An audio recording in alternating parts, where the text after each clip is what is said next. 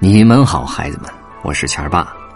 万物有数学，开始了。数学孕育在我们日常生活的方方面面，但是有很多孩子其实挺害怕数学，挺害怕数字的。那么，我会给你们讲一系列的故事，啊，就是万物中的数学，从数字的起源讲起，咱们一起来打消对数学的这份害怕和恐惧，让你们重新对数学。建立信心和认知。哎，通过故事来认识数学和数字，其实我觉得挺好的。这第一个故事，我就跟你们讲一讲阿拉伯数字，就是那一二三四五六七八九十，阿拉伯数字的出生地，你们来听一听，好吗？话说，数字这种神秘的符号啊，在远古时期就出现了，古巴比伦、古埃及、古罗马。还有古代的中国都有属于自己的数字符号。从牙牙学语的时候起呢，爸爸妈妈就教咱们数一二三，数字是咱们最早接触的知识。后来老师也告诉咱们，这种几乎被世界通用的数字叫做阿拉伯数字。但是孩子们，他们可并不是阿拉伯人发明的，这些数字真正的发源地啊，在印度。这古时候呢，印度人很重视祭祀活动。他们在进行祭祀的时候，需要计算日月星辰的运行，比方说划分星宿、记录年历等等。于是数字就显得非常的重要。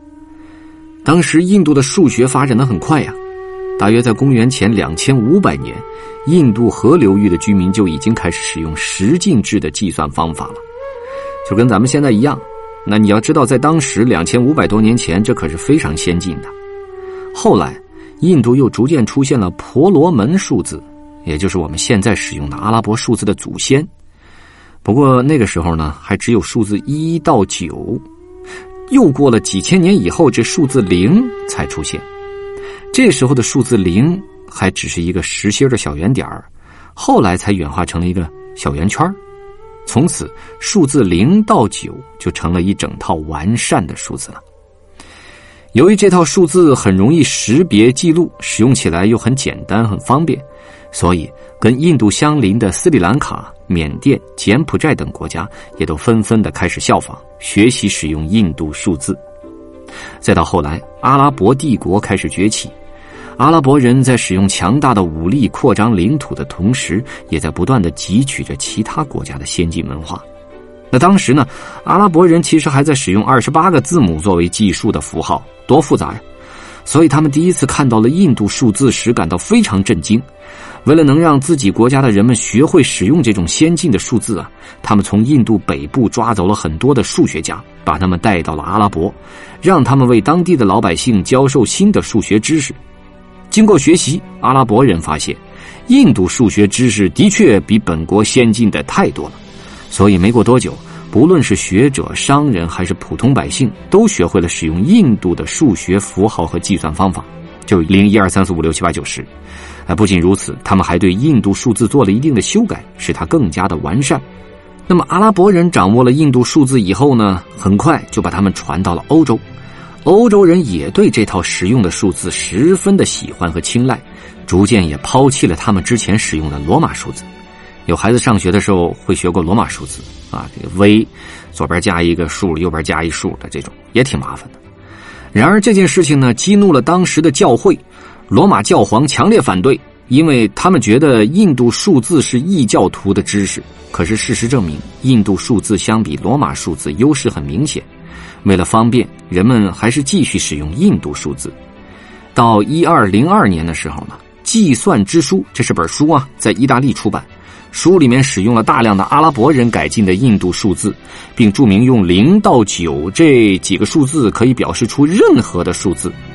这本书的出现，标志着欧洲正式开始使用新数字，也就是印度数字。到了十四世纪，随着中国印刷术在欧洲的推广，印度数字逐渐被全欧洲的人们所采用。从这时起，印度数字正式在世界舞台上亮相了，孩子们。虽然说这套数字是印度人发明的，可是它却由阿拉伯人传入欧洲，以至于当时的人们都误认为它是阿拉伯人发明的。于是呢，它就被命名为阿拉伯数字。